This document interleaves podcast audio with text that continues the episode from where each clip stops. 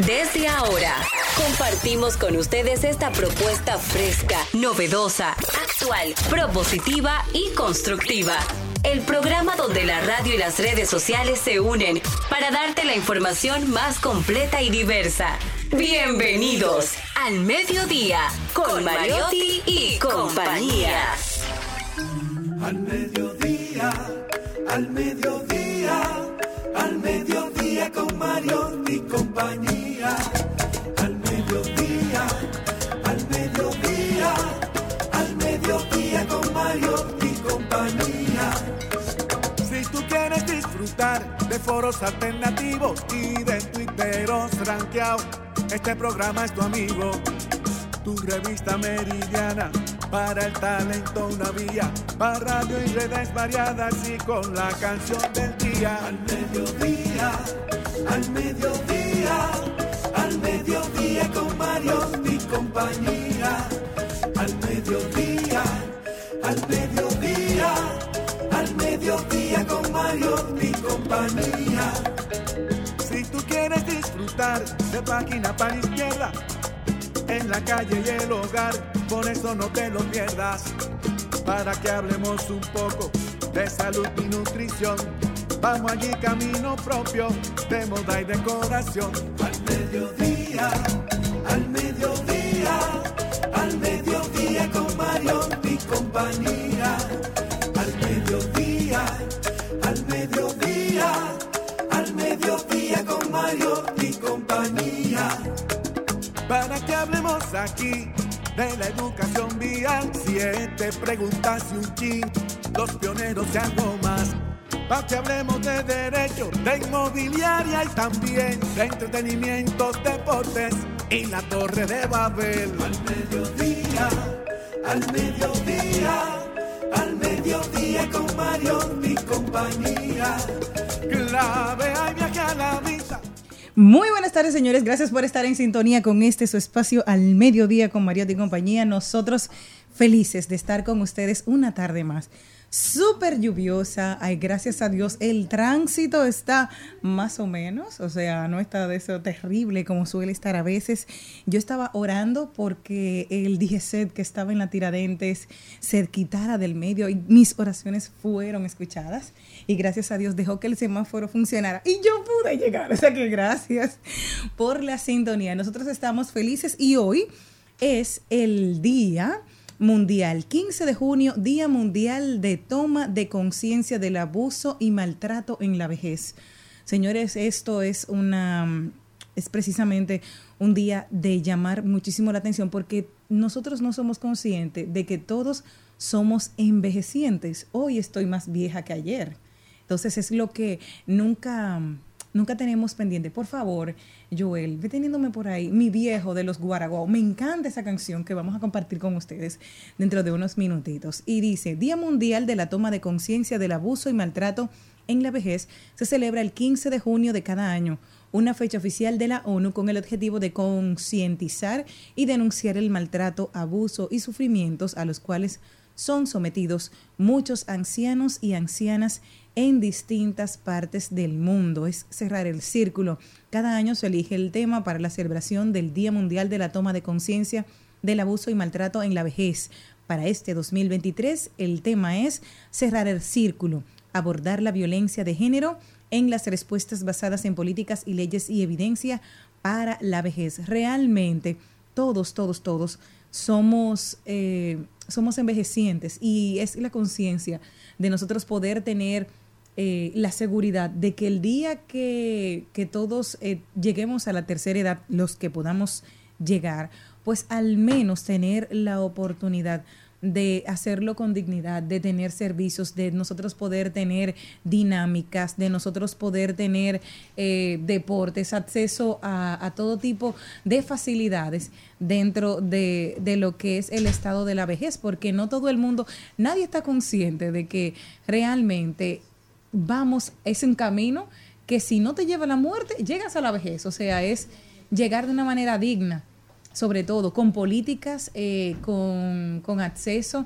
a todo tipo de información para, para que tú el día de mañana puedas tener una dinámica de vida mucho mejor. Pero así, a pesar de que los años le pasan, ella no, no avejenta, aquí tenemos a la reina del programa. Celine Méndez. Hola Jenny, buenas tardes a todo nuestro público. Gracias por su sintonía en este día lluvioso. La lluvia para mí es como media romántica. Hay personas que no le gustan, hay otras que sí. Yo me la disfruto. Y mm, a ti también te gusta, Aileen. Oye, como dice, me encanta. Sí, a, mí, a ti te gusta la lluvia, Jenny. Sí, A y el aguacero, la canción también. Lluvia, Ah. lluvia, tus manos frías. ¿Y te gusta bañarte en el aguacero? No. A mí tampoco. Esa No. como fría. No, no. Pocas veces me he bañado. No me dejaban cuando pequeña y cuando grande ya me daba pereza. Yo creo que fue por eso que en realidad a uno no le gusta, porque a mí no me permitían bañarme en el agua lluvia de pequeña. Y yo veía a mis primitos, que le mando un beso a mi tía Mechi, adorada. Y mi tía sí dejaba a sus hijos que se bañaran. Y yo le decía a mi mamá, pero ¿por qué tú eres así? ¿Por qué tú eres, eh, en- le decía hasta cruel? Yo quiero bañarme en el aguacero. Señores, un día mi mamá se fue de viajes y mi tía Mechi me dejó bañar en el aguacero con mis primitos, que éramos contemporáneos de edad. Yo le llevaba uno, ellos me llevaban dos. ¿Tú sabes qué pasó? Cuando mi mamá llegó, el lunes, mala, grave, con una fiebre terrible. Y nada, ahí entendí que el agua lluvia no era lo mío. Hoy eh, se está celebrando, Selena, que estaba hablando de ello precisamente, de la Sí. concientización del maltrato en la vejez. Es la prevención. Y era lo que decía, nadie se prepara para ser viejo. Y no tenemos eh, esos, eh, esa dinámica de políticas que ayuden a las personas envejecientes. Porque estamos conscientes de que hoy qué linda, estoy Jenny dándolo todo. Pero cada día yo me veo con más canas. O sea, señores, vamos transitando el camino hacia la vejez. Y es lo único que, si no te lleva a la muerte, te llega a la vejez. Hay muchas personas que, que sí se preparan, Jenny. Depende, por ejemplo, lo que tú quieras decir con eso, pero por ejemplo, hay gente que hacen sus su planes con su seguro para tener una, una vejez digna a nivel del sistema de salud, que lamentablemente a esa edad es muy difícil y sobre todo cuando se tiene ya setenta y pico de años en nuestro país, los envejecientes, aunque usted no lo crea, no tienen seguro de salud tienen que pagar una cuota muy elevada, adicional a lo que cuesta su plan. Un plan que se pasaron su vida entera pagándolo. Entonces, para mí es como tan eh, fuerte que tú te pases la vida entera pagando un seguro y cuando en realidad, entre comillas, es que lo vas a necesitar más porque tal vez por la misma edad tienes unas condiciones de salud te dicen, no, usted tiene que pagar no sé cuánto incremento de, o si no, hasta rogarle a la, aseguradora. Y, y es difícil. Yo eh, tengo un ejemplo cerca que, que es mi padre, que sí he visto que se ha preparado para tener una vejez feliz, una vejez como que relajada, pero eso hay que prepararse desde temprano. Eso no fue que me llegó la vejez y ahora cómo me preparo, porque si lo hizo así, no, no funciona. Y había algo que me gustaba muchísimo de, de la experiencia cuando viví en España y es que hay hoteles para personas mayores. O sea, en esa temporada baja, los hoteles nunca están vacíos. ¿Por qué? Porque tienen una población envejeciente tan grande que ellos hacen ese tipo. Y yo me acuerdo Y que mi casera... también chulo sí, se fueron. Y mira, mi, mi casera fue, en ese momento ella tenía cerca de 60 años y ella se fue con su esposo. Y ella de allá vino con aceite de oliva, vino con una pata de, de, de- de jamón serrano que les regalaron en el viaje. Se fueron por una semana completa con un descuento. También tienen descuento para, para el autobús. O sea, es Sí. como la sociedad pagarle o devolverle algo de lo que ellos ya incentivaron en un momento en su juventud. O sea, eso me encantaría verlo En, aquí. en Estados Unidos pasa también así. Que qué bueno que sabes que esa experiencia. Yo tengo una cancioncita de los Guaraguao ahí antes de que leamos el. Y, y tú sabes que antes que tú te vayas a la canción, yo, tal vez tú y yo somos tan afortunadas, te digo por qué. Porque hemos tenido la oportunidad de tener unos padres que siguen todavía velando por nuestro cuidado, por nuestra felicidad, por nuestras tristezas, por el día a día. Inclusive, oye, si somos tan dichosas, que se preocupan si tú y yo decimos algo incorrecto. En este programa, tú y yo somos dos bien allá, pero gente que no han dado amor. Pero hay personas que tal vez no tuvieron o no tienen esa gran oportunidad de la vida. Y yo te voy a hacer una pregunta. Si tú tuvieras que tomar una decisión con uno de tus padres porque uno tiene una enfermedad y, tú tienes que cuidarlo, ¿tú qué harías? ¿Te lo llevaras o le pusieras algo cerca de tu casa o te llevaras a tu casa o lo llevaras a un sitio donde es para envejecientes? Pese a que hay muchos celos. yo me lo llevo a mi casa. O sea, ya, ya pelearía con mis hermanos por eso, porque le decía, y le decía a mi mamá en estos días. No, lo que, quiero decir, y es bueno, porque es- están es- peleando porque ustedes se quieren llevar a sus padres. Todos, no porque lo van a llevar a un centro que lo cuiden. todo el mundo va a pelear por eso. Yo no me. y di- es que no me pasaría por la cabeza yo tener que entregar a uno de mis padres en el momento que más me necesiten, de que llevarlo a un sitio X, cuando ellos han dado todo por nosotros. Entonces después dicen, y este señor, hasta de, de una forma despectiva, o si no, peor. Agarran y lo abandonan y si los que pueden pagar le ponen una enfermera 24/7, entonces te suben a las redes sociales el día que lo... Mire, eso a mí me da un pique, Jenny, de verdad que lo confieso públicamente. Ese amor en redes. No, no, no. Y hoy padres. vine a visitar a mi papá porque hoy... le- Caramba, eso es diario, ese amor es diario, eso, es, no, eso no se... Eso no hay que publicitarlo, usted no tiene que ganar dinero con eso, ni, ni likes. Ese es el INE. Porque yo tengo los mejores papás del mundo son los que me tocaron a mí, igual también los mejores papás del mundo fueron los que le tocaron a Jenny. Yo creo que, y tú que tienes eh, esa dicha de que también has sido madre, sabes que estás en los dos roles y un hijo, yo que lo veo desde el lado del- del- de los hijos todavía, nunca se le paga a un papá todo lo que hacen, las, no- lo que decíamos ayer, las, los madrugones, esas noches sin dormir, ese desvelo. Dicen que las madres, una vez que tuvieron un hijo, jamás en la vida vuelven a dormir. Jamás. Me gustó Pero una muchísimo. locura. Tú- me no, gustó- jamás. Yo me- no entiendo cómo que uno tiene ese sueño tan liviano después de eso. no, pero me gustó muchísimo uno que decía, era una madre que decía, estaba llamando la, su hija primeriza, la llama a las 3 de la mañana y le dice, mami, eh, la niña no quiere dormir. Y dice ella, ah, dale tal cosa y dale tal cosa. Dice él, y dice, ven acá, mami. Y como hasta cuándo yo voy a estar bregando con, con la niña, dice ella, yo no sé, la mía me está llamando a las 3 de la mañana. Y ya es Eso- mamá. eso Entonces, no, termina. no termina. Así que un bendición, una bendición muy grande a todas las madres, padres que nos escuchan, a los hijos. ¿Y cuándo fue la última vez que tú hablaste con tu mamá? Ahorita. ¿Hace Sí, cuánto? y con mi papá. minutos, y mi papá ahorita. Sí, mi, mamá, mi mamá ve este programa todos los días. Hay veces que me llama cuando estamos en comerciales. Yo le doy gracias a Dios por eso, porque tengo una mamá intensa, porque me llama, porque me dice que me ama y yo también. Haga usted lo mismo. Ya después que se fue, está pagándole funeral y, y, y, y esto velorio con este glamour. Eso no vale. Eso es para usted. Y hoy, mira, yo no vine en ese mood porque yo soy romántica y la calle está para eso, para romancear hoy. Pero a usted mismo que esté escuchando este programa, llame a su mamá, llame a su papá o a quien usted tenga cerca de su vida, porque cuando se van, no vale la pena, como un familiar mío, que cuando vio la foto de mi abuela, en mi oficina, tuvimos casi que llamar al 911 porque le iba a dar un infarto, porque nunca en su vida se preocupó por estar cerca de ella. Sin embargo, cuando se murió, quería darle amor. Y mi mamá, que tiene una boquita de tapita, parece mamá tuya, le dijo, pero no la venga a llorar ahora porque tú tuviste la vida entera. Y yo, pero mira, niña, estate tranquila. Entonces, hágalo hoy. Ahora es un buen momento. Sí. es mi viejo. Caminando ves el suelo, huele a tierra, siento miedo. Es mi viejo. Pasa suave que silencio, va bromeando con el tiempo.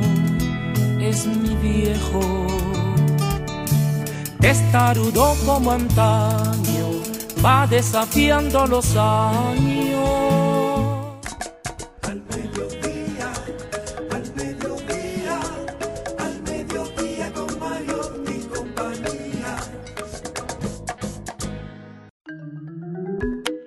Gracias por estar en sintonía con este al mediodía con Mariotti y compañía. Yo no quiero que tú te sofoques, Elena, que tú Yo no- en paz tú- y amor, es pero que nosotros, es lo que yo te digo, Jenny, nosotras somos afortunadas y le damos ese amor cada día a nuestros padres. Pero cuando yo veo todas esas cosas, y ahora que Malena, nuestra productora, me acordaba también algo que me imagino que tú lo has visto. eh, ¿Cómo fue lo que tú dijiste de lo, del, del que está enfermo? Bueno, yo tuve una experiencia cuando tenía 10 añitos que un tío falleció y llegó una prima. Una prima muy tranquila, ella llegó, ella llegó con este Señores, toda alboroto. risa, pero no es de Guay, risa. guay, guay, ya tú sabes, llegó la niña mala. Guay, guay. Y entonces la viuda se paró y le dijo, fulana, cállate, que Domingo dio tiempo, que, que él estuvo es enfermo y dio tiempo. No, la esposa del muerto. Ah, es la madrastra. Sí, de la tía, me decía, es la tía de, de, de la, de la muchacha que estaba haciendo el show. Y le dijo, cállate, que Domingo dio tiempo de que todo el mundo viniera a visitarlo y tú no viniste, así que cállate. Eso es como los, eso es como los ya se le acabó el familiares, show. Cuando usted vive, por ejemplo, en Nueva York, que hay muchos dominicanos en Nueva York, entonces esa persona, padre, madre o una persona muy allegada, tiene una condición de salud que todo el mundo sabe, que ya cada día se deteriora más, se deteriora más, y nunca vienen a visitarlo. Ah, pero pagan un vuelo para venir al funeral. ¿Y ya hacer pa' el qué? show, no, y son, y ¿Ya son los más queridos, y son los más queridos, y son los que hacen más bulla. Los que no estaban ahí, ya, bueno. Pero el contenido de hoy, aparte de los muertos que usted no visita, llame a sus padres, Ay, por Dios mío. favor. Llame a esa, a esa persona que le llegó a la cabeza en este momento. Llámelo. Querido, llámelo. Nosotros el día de hoy tenemos Cuidando los Chelitos invitados. Tenemos a Manuel Vilches, asesor de finanzas, y Gladelín Raposo, estudiante de economía con números verdes. Vienen a hablar, ¿qué son los números verdes? Yo creo que son los dólares, porque a mí esos números me gustan. Los verdes no son los dólares. Que vamos a estar hablando el día de hoy. Tenemos nuestro segmento que nos disfrutamos muchísimo. Ay, lo dijo, rodaremos por el mundo. Estaremos también con Sonja Uribe hablando de derecho, por sobre todo este tema que tanto le gustó a Celine ayer, lo volvemos a tratar el día de hoy. Proyecto de ley que busca aumentar a 15 días la licencia de paternidad obligatoria. Desde la legalidad, Sonja Uribe, una que también es madre, que lo vivió. A ver qué tal lo vamos a tener. Tendencia en redes sociales. También Marcia Castillo, neuróloga, vamos a hablar el día de hoy de la pseudología fantástica o mitomanía a propósito del caso de Elizabeth Silverio, neurocientífica. Me encantan los nombres que a la gente le encanta ponerse. Todas aleluyeo. Yo tengo siete años, seis años luchando con un doctorado y esta mujer que lo tuvo de respirar. O sea, ella se lo dieron por por el pelo rizado, porque no puedo decir Esa es la de. Cambridge. Sí, la de Ah. Cambridge, la del inglés, sí. Hablemos de tecnología. papeles. Bueno, ella no sabe ni siquiera de qué licenciatura se graduó. Ay, Ayer cuando le eso, preguntaron. yo vi O sea, eso. ya no me hagan más preguntas, que yo ahí es que yo me quillo, de verdad. Hablemos de tecnología. Google lanza un probador de ropa virtual con inteligencia artificial en su buscador. Eso está maravilloso. Y hoy tendremos el programa. Cerramos con Richard Medina. El día de hoy que viene a hablarnos, como siempre, de economía. Un, un programazo que vamos a compartir con todos ustedes. Ponme algo como de lluvia, así como que para darme un poco de romanticismo después de todo estas, este fuego que hemos arrancado el día de hoy con este programa. No es el rocío, lágrimas que vienen del corazón, gotas de lluvia. No es el rocío, lágrimas que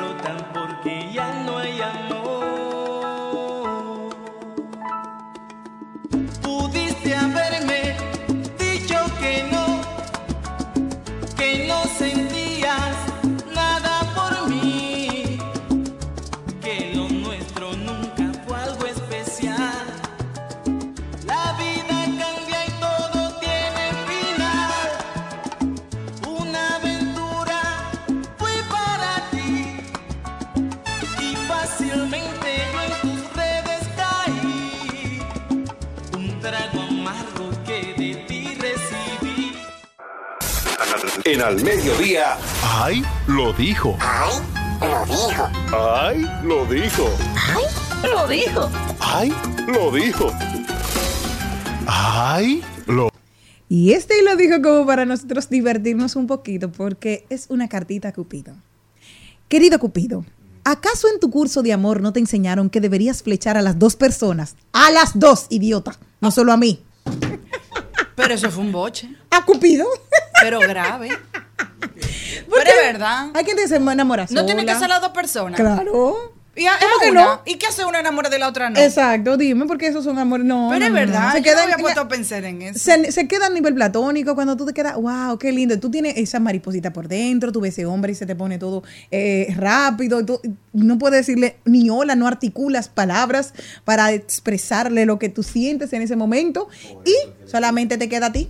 ¿A te cariño. pasa eso, Jenny? Uh, me pasó. A mí no pasó. me pasa. Es decir, que con una gente que todavía tú no Pero yo me mareaba cuando lo veía, o sea, el impacto era tan grande. Pero que era fue como tu fan. novio. No, nunca. No, a mí no me ha pasado No, eso. mi entonces- amor, no, ¿Y nada. a ti, Malena, a ti te ha pasado eso? Era como un amor así alguien- platónico, se quedó así a nivel No, tú sabes, yo veo, ay Dios mío, que puede ser alguien que te guste, chévere, pero no que me den esos mareos. Mi ¿no? amor, pero era una cosa como si fuera una fan enamorada, o sea, era Yo, un yo impacto. conozco a alguien que le pasa eso. Es verdad. Le doy unos temblores. Ay, verdad. Ay, Dios mío, mira ahí. Y yo, ¿y qué es esto? Pero es de verdad, deberían de ponerse los Aquí. dos. dos. Ojalá que. Sí, porque dicen, entre tantas personas en el mundo, y es tan maravilloso cuando tú puedes coincidir con una persona y no tiene que explicarle eh, los chistes y todo, porque te entiende. O sea, es maravilloso. O sea que, mira, me gustó muchísimo. ¿Te quiere otro más? Sí. Tú tienes otro ahí. Mientras el príncipe se tomaba su tiempo, a la princesa se le presentó un dragón hambriento y se la comió. Fin. ¿Tú oíste? Eh, repítelo. Oye, oye, oye. Oye este. Malena, por favor, quisiera oír tu opinión en este ahí lo dijo. Por favor, acércate. Por favor, y siéntate. Oye, oye, pero cuidado que me va a chocar. Ay, siéntate de este lado para que entonces no salga. Muy bien. Oye esto. Para que yo quiero oír tu opinión, exacto. Porque ya. Exacto. Este es un Oye. programa de chicas. Mientras el príncipe se tomaba su tiempo, óyeme, ah, tú estás oyendo. Ya, ya. Mientras el príncipe se tomaba su tiempo, a la princesa se le presentó un dragón hambriento y se la comió. Fin. El diantre, qué cruel. Si tú supieras que yo lo interpreto desde otra óptica. No, o sea, que se enamora de otro. no, puede ser, pero me refiero también en todo el sentido. Uno no puede tan... Quizás tu tiempo no es el mismo tiempo que el otro. A veces, por ejemplo, Celine puede estar pasando por un proceso, pero una persona que a ti te interesa quizás no está pasando por ese proceso. Y tú quieres que la otra persona se acople a tu proceso y no necesariamente él tiene ese tiempo como para esperarte a ti o para entender por lo que tú estás pasando. Entonces yo creo como que esas son Bueno, cosas que tienen eso, que respetarse. La mayoría de las veces cuando alguien comienza una relación pasa eso, que hay una como que quiere un chin más y el otro dice yo no estoy preparado. Entonces, o se dan, hay de todo, porque cuando, pero lo que yo sí estoy muy clara en que hay que ser honestos. ¿Por qué? Porque ni usted tiene que hacerle perder el tiempo a otro, ni el otro a usted. Yo le voy a hacer una anécdota muy clara y le he dicho públicamente anteriormente y la voy a rectificar. Cuando yo, el papá de mi hija empezó a, de mis hijos, empezó a cortejarme, eh, co- co- Ah, Cortejar. corte- corte- cortejarte. el señor René Brea, él decía que él no cree en el matrimonio y que él no se iba a casar. Entonces yo le decía, ay, no lindo. Ese, tú y yo no estamos en los mismos canales, pues yo creo en la familia. Exacto. Entonces dejemos esto. Entonces, entre más yo le decía, dejemos esto, pues entonces él más interesado. Entonces yo le digo, yo no entiendo. Yo estoy siendo honesta contigo. Exacto. Tú necesitas una persona que te acompañe en tus procesos, como dice Malena. Y yo De necesito conocer una persona, no para casarme, pero para ver si nos podemos llevar y podemos formalizar más adelante Exacto. nuestras vidas. Bueno, el caso es que nada, a los 20 días después de secar nos casamos. Entonces, usted le pone la cosa clara. a la- eso, Yo no sé lo que debe ser así, ni es, ni es saludable, porque uno tiene que conocer a las personas antes de. Sí, Selena, pero Y- nunca termina de conocer a la persona. Hay gente que se casan hoy y mañana. Yo no sabía que tú eras así. Y tampoco que fue que tú te lo encontraste, que la primera vez y a los 20 días te casaste. O sea, ya ustedes tenían una relación sí, de- previa, o sea, de- se conocían sí, la y habían pasado. Tú entiendes, o sea, no era una persona totalmente desconocida. Sí. Que habían coincidido en un momento y espacio y que se dio, porque hay personas maravillosas que también se pueden acercar a tu vida y no es el momento, o no se prendió la chispa o no pasó nada. Pero en resumen de lo que dice Celine, usted tiene que ser 100% honesto con la persona. O sea, no ponga a la gente a perder el tiempo. El tiempo es lo más valioso que un ser humano tiene. Y si usted no está interesado en esa persona, lo mejor es ser honesto. Mire, yo estoy en una situación personal o lo que usted tenga que decirle. Pero no ponga a la gente a perder el tiempo. Celine, tú tienes otro ahí, lo dijo. Pero, ay, Dios mío. Bueno, Bueno, Este, aunque está lloviendo, dijo- no luce. Vamos a ver qué Sí, excusa bien, tienen yo- hoy, pero. bueno, pero- este es un ahí lo dijo de mi amigo. Dios mío, tú me ponen cosas. El señor Milton Morrison, mi amigo, dijo. eh, ¿Qué? Milton, esto lo está diciendo la productora. Bueno, él fue que él lo fue dijo. que lo dijo, no Ah, fui ok. yo. Y ahí está citado. El calor es la causa principal de las averías e interrupciones eléctricas que ocurren en los últimos días. Ya, yo no voy a comentar. Bueno, Ajá, ¿qué te digo? o sea, tú sabes que hay equipos eléctricos. O sea, yo sé yo no conozco mucho, pero como mi hermano es electromecánico, hay veces que ciertos temas yo escucho. Tú sabes que hay equipos eléctricos que dependiendo de la cantidad de calor, a veces pueden averiarse realmente por el exceso de calor y quizá No, y por alguna uso. falta, exacto. El uso Por y por la falta también de mantenimiento, en fin, son muchísimas cosas que pueden ser uno de los factores, pero también en tiempo de frío hay muchísimas averías, hay muchísimas situaciones en la electricidad, o sea que ese, ese no es el tema que tenga que justificar. Lo que yo me imagino que la luz sí no va a llegar más caro a todo el mundo, porque este calor es agobiante y yo te voy a decir una cosa, es si yo estoy prendiendo el aire, porque si estoy en la casa y no puedo, uno no puede estar. Entonces, ¿para qué uno trabaja? Es decir, que esa Exactamente. va a ser dura. Exacto. Pero uno la paga feliz. Porque uno dice, bueno, vale la pena porque el calor está muy fuerte. Sí, porque antes uno prende como el aire, por lo menos yo, para dormir. Pero ahora cuando uno está en la casa en la tarde y más que si estás trabajando es insoportable el calor. Que fue Jenny lo que te mandaron, te puso esa cara así de felicidad. No, no, no, de felicidad, dice este.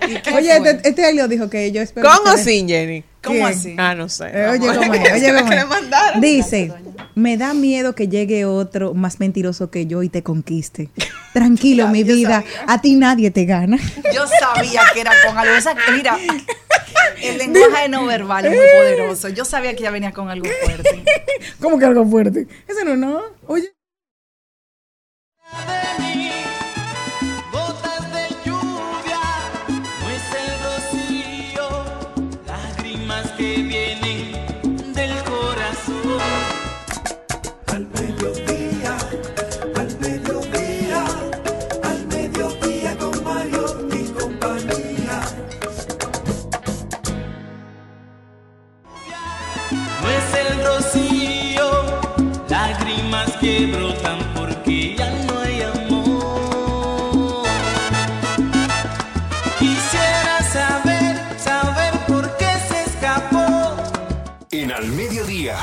Y compañía, llega la belleza y la mente de Celine Méndez.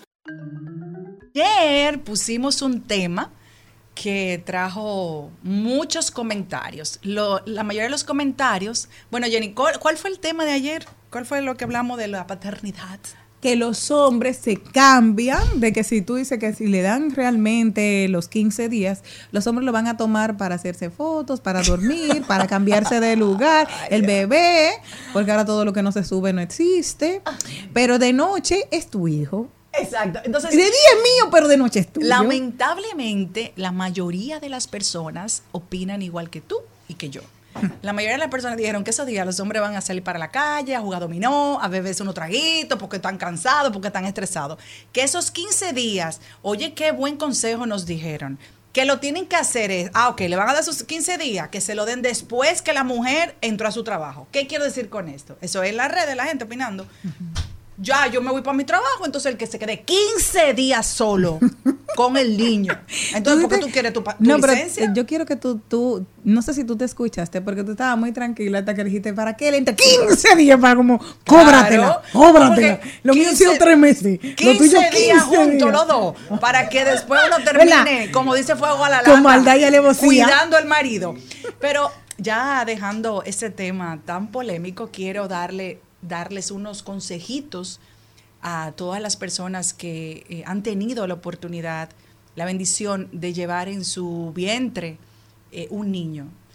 Eso es, señores, es un trabajo tan difícil. Uno lo, lo anhela, le llega una felicidad, pero a medida que van pasando los meses, es una, una, un torbellino de sensaciones, es una montaña rusa de sentimientos. Un día tú estás feliz, un día te sientes mal, un día estás con mareo, un día te sientes gorda, un día te sientes fea, un día te sientes linda, un día te sientes sexy. Particularmente, yo tengo que darle gracias a Dios que no caí en una, des- una depresión, pero yo le voy a decir la verdad a ustedes. Yo me sentí horrible. El último mes de mi embarazo, y más el de Ariel Adolfo, que fue como un embarazo hasta los siete meses. Tan lindo. Ay, qué cosita más linda, qué qué sé yo cuánto. Yo trabajaba en televisión todavía.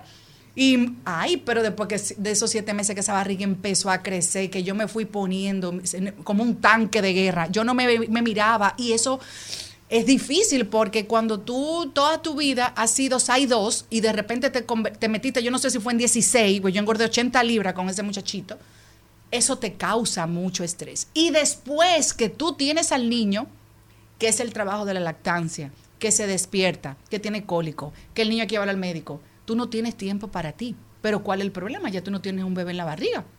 Tienes casi las mismas libras que cuando no lo habías tenido. Entonces ahí muchas veces las mujeres le caen, como, como decimos nosotros los dominicanos, como que se le caen los palitos. Son muchas las sensaciones que uno tiene.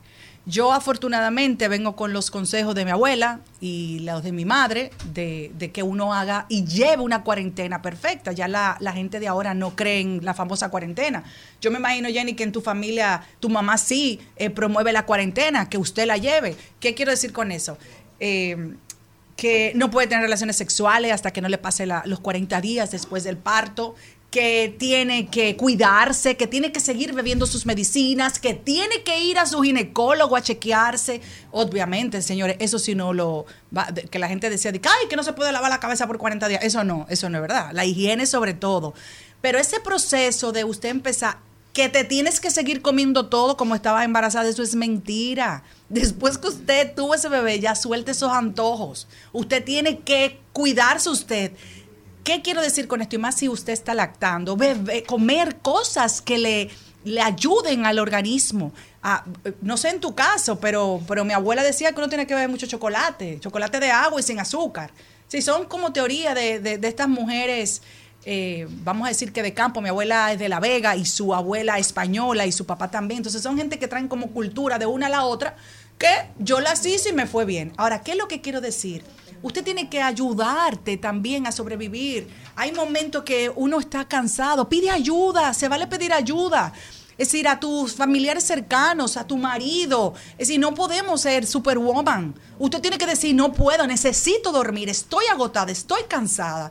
Y que alguien le ayude con el bebé también, algo que funciona, pero muchas veces es difícil, coger el ritmo del bebé. Cuando el bebé está dormido, duerma, suelte todo lo que tenga en esa casa, deje esa casa como está, pero le van a dar los 15 días al marido, que limpie él ahí. ¿Verdad, Jenny? Entonces, duerma, descanse, porque eso te va a ayudar también. Confía en tu, in- en tu instinto. Nadie viene con un librito para ser madre, y más cuando somos primeriza. Uno se lee todo lo que aparece por el camino, el consejo de la otra. Yo tengo una prima que me dijo, es Celine, Celine, no te ponga la anestesia, eh, porque qué sé yo cuánto, para que tú par, eh, eh, pueda parir natural y, no te tenga ningún dolor. Pues tú sabes qué pasó. Yo me fui con la teoría de la prima, porque yo tengo una tía que parió cuatro, como de cinco pies. Yo dije, por si mi tía pudo parir cuatro, yo no puedo parir un muchachito. Efectivamente. Ya cuando yo iba, no sé por cuántos centímetros o por los seis, ya yo no aguantaba más el dolor. Pero nada, lo parí sin anestesia.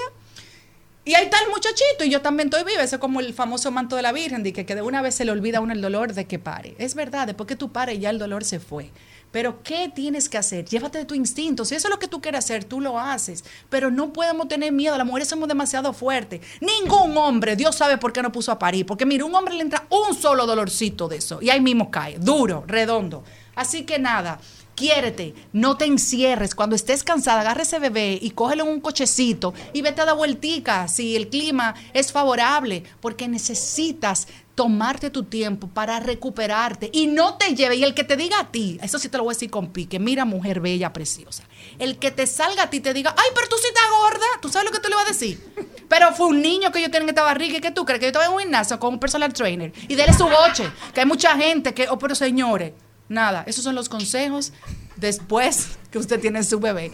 Ámese, mujer.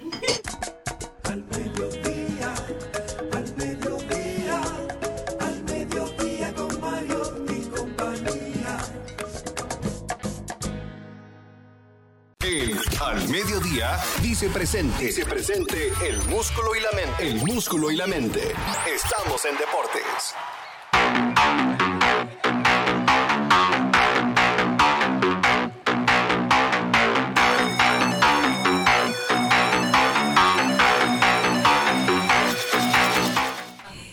Tenemos los deportes, pero antes de, de, de- óyeme, lo único que se preocupan los hombres en estos 15 días es cuándo ellos van a volver a comer la fruta fina. Después, eso es lo único que le preocupa. En ese proceso de que ella está en cuarentena, que no, que le dicen, repose, el hombre dice, doctor, ¿cuándo puedo? Eso es lo único que están preocupados. Mujer, mujer, como dice la, la española, ¿cómo es que se llama la, la, la, la- la que nos vino a visitar el otro día? La comediante española dominicana, la Comay, no. Ah, sí, sí, sí, tú me dices, yo te digo. Yo- tú me dices, mujer, mujer, esos 15, esos 40 días, ámate. ¿Cuál es la fruta que quieren comer, Jenny? la fruta fina. No de ninguna fruta fina. ¿Dónde está el- la, la hermosura de aquí de los deportes? El más buen mozo de los Mariotti. Muy buenas tardes, Carlos. Buenas tardes, buenas tardes a todo el equipo, a toda la audiencia y damos inicio hablando de béisbol, ya que Baseball United, la liga profesional de béisbol de Oriente Medio y el subcontinente indio, ha agregado a otra figura del béisbol dominicano, otro dominicano que entra a las filas a trabajar para desarrollar todo el deporte en esta región y anunciaron a la máquina Albert Pujols, el futuro Salón de la Fama, como embajador mundial de la organización Mientras que en el mundo del soccer tenemos que el Real Madrid sigue reconstruyendo su core del equipo, mucho colágeno llegando al equipo. Adquirieron a Josh Bellingham del Dortmund de 19 años, tenemos a Hendrik de 16, Camavinga de 20, Rodrigo y Vini Jr. de 22, Aurelín y Díaz y García con 23 y Fede y Lunín con 24, un equipo que en estos días han salido muchas de las figuras principales del equipo, pero ahora llega una nueva generación y una nueva época con un relevo generacional para el Real Madrid, que esperemos que vengan con todo en esta nueva temporada, mientras que el que sigue en el equipo y estará dando el anuncio en las próximas semanas de qué pasará con su, futuro cercano es Luka Modric, que sigue poniendo a Croacia en el mapa internacional del fútbol. En los últimos años, Modric ha ayudado a Croacia a quedar en segundo en Mundial del 2018, en la tercera posición del Mundial del 2022 y ahora con una asistencia, un penal y anotando en tiempo extra para Croacia, Modric asegura a Croacia como finalista de la Liga de Naciones del 2023. Mientras que en la NBA tenemos que los Pacers, los Hornets, Oklahoma, Memphis, Utah Jazz, los Phoenix Suns, los Pelícanos de Nueva Orleans, Los Ángeles Clippers, Orlando y los Minnesota Timberwolves, así como los New York Nets, son los únicos equipos de los 30 equipos de la NBA que todavía no han ganado un campeonato para la franquicia. Esto sale a raíz de Denver, que ha ganado el primer campeonato en la historia de la franquicia. Hoy estarán teniendo todo e-, el evento de celebración en la ciudad de Denver, mientras que el verdadero protagonista de todo esto es Denver Gano, que es el gran ganador y es el dueño del equipo. Stan Kroenke, que sigue sumando triunfos a su imperio deportivo. Él empezó ganando en el 2002 y el 2007. Ha invertido más de mil millones en todas estas franquicias. Ganó el Super Bowl en el 2022 con los Rams de Los Ángeles, un equipo que trasladó cuando adquirió todos los derechos desde San Luis hasta Los Ángeles en el 2016. Cuatro meses después gana la Copa Nacional de la Cross con el equipo de Mammoth de Colorado y en julio del 2022 gana el Stanley Cup, el campeonato de hockey con el equipo Avalanche y ahora en el 2023 lleva el primer campeonato, el Larry O'Brien Trophy para Denver en la NBA, mientras que ya inicia todas las conversaciones, todos los rumores de la agencia libre de la NBA. Hay un listado bastante extenso de jugadores claves, de superestrellas, y una de las sorpresas de, de esta semana ha sido lo que ha anunciado Washington, que estará trabajando para encontrarle una nueva casa a su estrella principal, Bradley Bill, se estará yendo de Washington. Tendremos que ver qué pasará con el futuro de Bradley Bill, el futuro de Chris Paul, que se encuentra en Los Ángeles trabajando en el, estadio de, práctica de Los Ángeles Lakers. Tenemos a, a, Draymond Green, que hay que ver qué pasará con el futuro de Draymond Green. Se queda en Golden State, se irá para otro equipo. James Harden, se habla mucho de que regresará a Houston, se habla de que terminará en Los Ángeles Lakers o si se quedará con los Philadelphia 76ers. Kevin Love que termina con Miami, Kyrie Irving, Christopher Singas, Fred Van Vliet que sale de Toronto, Kate Middleton que, estará, hay que ver si firma de nuevo con Milwaukee Bucks o estará explorando su suerte en la agencia libre, así como Brook López también, Kyle Kuzma, eh, de Angelo Russell, Austin Reeves, Russell Westbrook, Hashimura, Brooks, Gabe Vincent y Max Strass son solamente uno de los nombres de los principales equipos de la postemporada que ahora salen a explorar la agencia libre y a ver con qué equipo, qué nueva camiseta utilizarán en la temporada del 2024-2025. A continuación, en Al Mediodía, cuidando los chelitos. Cuidando los chelitos.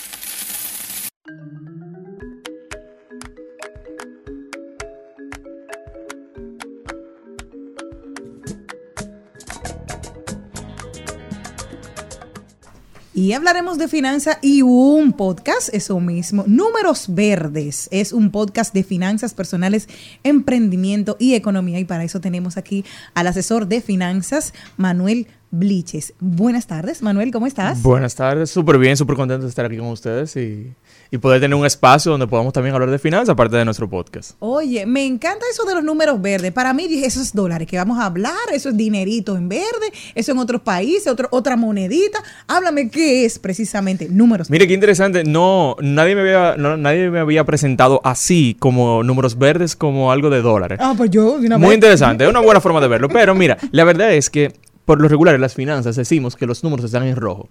cuando están en negativo. Si una empresa está en pérdida o yo no me da el dinero mensual, bueno, mi número está en rojo. Entonces, la idea de nosotros con este nombre, que duramos bastante tiempo buscándolo, fue poder ayudar a las personas a pasar de sus números rojos a números verdes.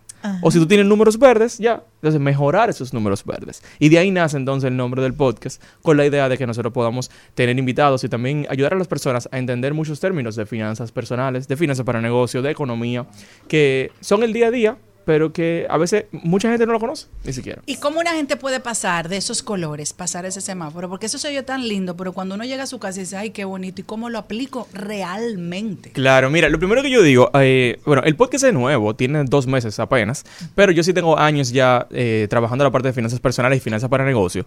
Y lo primero que yo le digo a la gente es que esto es un proceso. Es un proceso. De igual forma, como tus finanzas no se dañaron de la noche a la mañana, así mismo tú no puedes pensar que tú la vas a arreglar de la noche a la mañana. Entonces, eh, sí se puede, pero es un proceso que tiene mucho sacrificio de por medio. Tú tienes que ahorrar, tú tienes que presupuestarte, tú tienes que dejar de comprar cosas que tú realmente quieres y que tú quizás estabas acostumbrado a comprártelo para poder entonces lograr esas metas que tú tengas. Entonces, sí se puede lograr, pero tú tienes que estar muy claro de que es un proceso y que va a ser paso a paso. Algo que me llama muchísimo la atención. Normalmente, cuando hablamos de finanzas, muchos nos quedamos en el término información. O sea, tú dijiste todo lo que tú quisiste, pero yo no logro descodificar como, como oyente lo normal, porque normalmente a veces utilizan números tan técnicos como la O macroeconomía. cada, vez que, cada vez que una gente me quiere confundir, empieza con la macroeconomía. Ya yo sé que ya yo no voy a entender nada. Yo escucho macro. Yo creo que el, el próximo novio que yo tenga y que me diga a mí, mira, es que yo te Dile pegué los macro, cuernos Jenny. por la macroeconomía. ya yo digo, ok, ya yo sé que no voy a entender nada, porque me quedo ahí. Entonces te dan esos términos tan complicados de digerir que me quedo en forma de información, Claro. no como comunicación. Sí, sí, sí, sí, sí, ¿Cómo eso tú pasa. lo tra- ¿Cómo tú traduces Mira. para poder que la gente te entienda perfectamente? Claro, y un término también que está muy en boga ahora mismo, en las últimas semanas, es la TPM. Pero, ¿Qué, qué es la TPM? Eso es mintiéndome algo. O la tasa política de monetaria. Ah. tasa política monetaria. Ay, mi madre, yo me Pero imagino mucha una gente mala no palabra. sabe lo que es. Yo me imagino una mala palabra porque ya yo la, ya yo la tengo. Mira, Exacto. inmediatamente ya yo le puse. Eso es macroeconomía 101. Pero la gente no lo domina. Y tú sabes que sale en el periódico todos los meses. Todos los meses se publica, pero la gente no lo sabe. Entonces nosotros lo que hicimos fue que desarrollamos esta idea y este concepto de, de este podcast de una manera totalmente diferente para evitar eso mismo. Entonces, conmigo está Gladeline Raposo, quien cumple un rol de esa persona que no saben esos términos. Y hace esas preguntas que quizás a mí como financiero y que ya tengo tiempo y tengo experiencia no me surgen tan fácil y yo empiezo a hablar la tasa de política monetaria tal cosa empezó a disminuir y la gente no entiende pero qué es la tasa de política monetaria pero quizás en mi mente eso está muy claro y yo no lo trato de, de explicar. Entonces Gladeline juega un rol importantísimo en el podcast y es de decirme no no espérate pero qué es la tasa de política monetaria por ejemplo, hicimos un episodio de inversiones en el mercado de valores. Ajá. Algo que para la gente, cuando tú le dices un bono, un mutuo, Sí, sí, y que sí. la tasa va a subir y que entonces tenemos una tasa cupón, pero tenemos una tasa de interés, es complicado. No, tú me Entonces- estás hablando en chino con mandarín y Exacto. coreano. Bueno, pues yo te invito a que veas ese episodio de inversiones eh, y a todos los que nos están escuchando también, porque ahí nosotros lo explicamos de la manera más simple posible. Y cada vez que yo decía un término que no se entendía o no se conoce eh, de manera general, Gladeline entonces hacía una intervención y llevábamos ese ping-pong en, en ese episodio, que creo que, que ayudó a que muchísima gente lo pueda entender súper claro. Y, y así mismo fue los comentarios. Entonces, ese ese es como la temática que estamos llevando con el podcast y al mismo tiempo estamos invitando a personas que nos ayuden a entender más. La verdad es que soy seguidor del podcast. eh, me gustó mucho incluso el de ayer, que fue del uso de las tarjetas Tarjeta de, de crédito, porque creo que edifica mucho eh, a la gente de, de algo que tenemos ya casi todo acceso. Sí. O sea, eh, nuestra generación tiene acceso a tarjetas de crédito que A- quizás Antes era un lujo, ahora es era como un es lujo, una ahora es- costumbre. Es que Está está nerviosa. Lo siento, lo siento. Antes, eh, antes era un lujo, ahora es parte del día a día. O sea, ya tener una tarjeta de crédito es como tener una identificación para Claro. una generación. Claro. Entonces, se ha hablado mucho en los últimos meses de incluir en el currículum eh, eh, educativo de media el tema de las finanzas. Claro. ¿Cuál es tu parecer? ¿Entiendes que la gente ha cogido el podcast y a qué público realmente quieres llegar con el podcast? Sí, mira, la primera pregunta es que yo la, o sea, respondiendo a tu primera pregunta, yo siento que es muy necesario. ¿Por qué? Porque, óyeme, eh, hay, hay cosas en la vida, como las finanzas, que van a estar contigo para siempre. O sea, algo que yo siempre digo es que tú, tu relación con las finanzas es muy importante porque tú no la puedes cambiar. Yo puedo tener una novia hoy, nos llevamos mal. Puedo estar casado, nos llevamos mal, nos divorciamos y cada quien coge su camino. Y yo te cambio, cambio mi relación. Ahora con las finanzas, hasta que tú te mueras, tú tienes que tener una relación buena.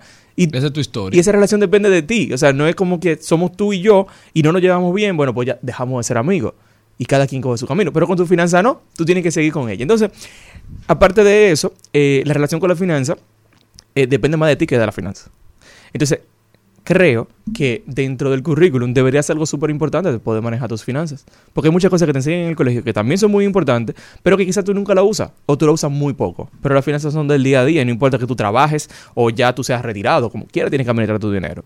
Entonces entiendo que debería ser, debería ser parte del currículum 100%. Así es, y yo creo que las 40, famosas 48 horas que uno hacía de alguna actividad social en el, en la en el colegio, colegio. en el cuarto de bachillerato, que casi siempre siembra, debería ser utilizada en tema de educación vial, en tema de educación financiera, para ver- de verdad sacar de los colegios verdaderos seres humanos que puedan ir a lidiar con la verdad del mundo, que es lo Claro. que nos toca en el mundo, ir a lidiar con el tránsito, ir a, ir a lidiar con las finanzas, con la sexualidad, salud mental. Y por eso de verdad felicito mucho esta iniciativa de ustedes, tanto tuya como de Gladeline, eh, porque hace falta, viejo. Eh, hace falta gente que se, que se interese en enseñar a toda una generación, y no solo los jóvenes, porque a, a veces la ignorancia financiera viene más de la, educa de la generación que tiene 50, 40, Claro. eh, 45 años, porque los anteriores a ellos, que son los abuelos ahora mismo, tienen otra forma de manejar sus finanzas. Es más manual, es más eh, abajo de la cama, es su dinerito en mano. Pero ya hay una generación que le tocó la transición, que es la de ustedes, de la, de lo, bueno, de lo manual a lo digital, a las tarjetas de crédito, a finanzas, a bregar con data crédito. Claro, Incluso- claro, ¿no? Y, y esa generación sirve entonces de ejemplo para sus hijos. Así y es. hasta, hasta- hasta sin querer eso se va pasando. Entonces, eh, es muy importante, es muy importante esa parte. Y hasta ahora hemos tenido una muy buena aceptación con el podcast debido al el mismo tema que tú mencionabas, de que al final eh, el punto es que la gente lo puede entender. Nosotros podemos sentarnos con un gran economista, pero si, si, no la, si la gente no lo entiende, ¿qué sentido tiene lo que estamos haciendo? Te voy a contar una cosa. Mi papá me preparó desde los 12 años para saber administrarme. Se llamaba pobreza. Para alguna gente que lo conoció, se llamaba pobreza. A mí me daba 100 pesos y me decía, te tiene que durar el mes completo del pasaje. Claro, yo aguan, yo, claro, estoy hablando de 1994, mi amor, que el pasaje costaba dos pesos, ida y vuelta, y Ah, yo bueno. me, y Tú yo me rica clavaba, que tú eras. espérate, yo me clavaba un peso porque yo le pagaba uno y medio al chofer, al, al cobrador, y le decía que se me caía medio peso todos los días, y daba esos tres, entonces yo hacía ese rejuego para saber administrarme. En el caso, eso me ayudó para tener habilidad de ir contando cuánto dinero me quedaba para el mes. Y eso como que me, desarrolló en esa parte. Pero tú como expertos en finanzas, ¿cuáles son los mayores problemas que tienen los jóvenes con el dinero? Mira, el mayor, el número uno es las deudas. Es el primero. O sea, ahora mismo estamos, eh, como ustedes mencionaban, eh, tenemos la oportunidad de tener acceso al crédito muy fácilmente, lo cual lo veo muy positivo también. O sea, estoy muy orgulloso de eso, que como país. Pero cuando tú no utilizas el crédito de manera correcta, entonces se te vuelve un dolor de cabeza. Que salir de ahí es un problema gigante Que piensan que esa tarjeta no se paga. que la tarjeta no se paga y después entonces tú coges un préstamo para pagar la tarjeta porque no la puedes pagar, entonces ya tiene una cuota, pero si tú no te organizas, entonces otra vez va a volver al ciclo de la, de la, de la, de la tarjeta. Entonces, ese es uno de los principales problemas.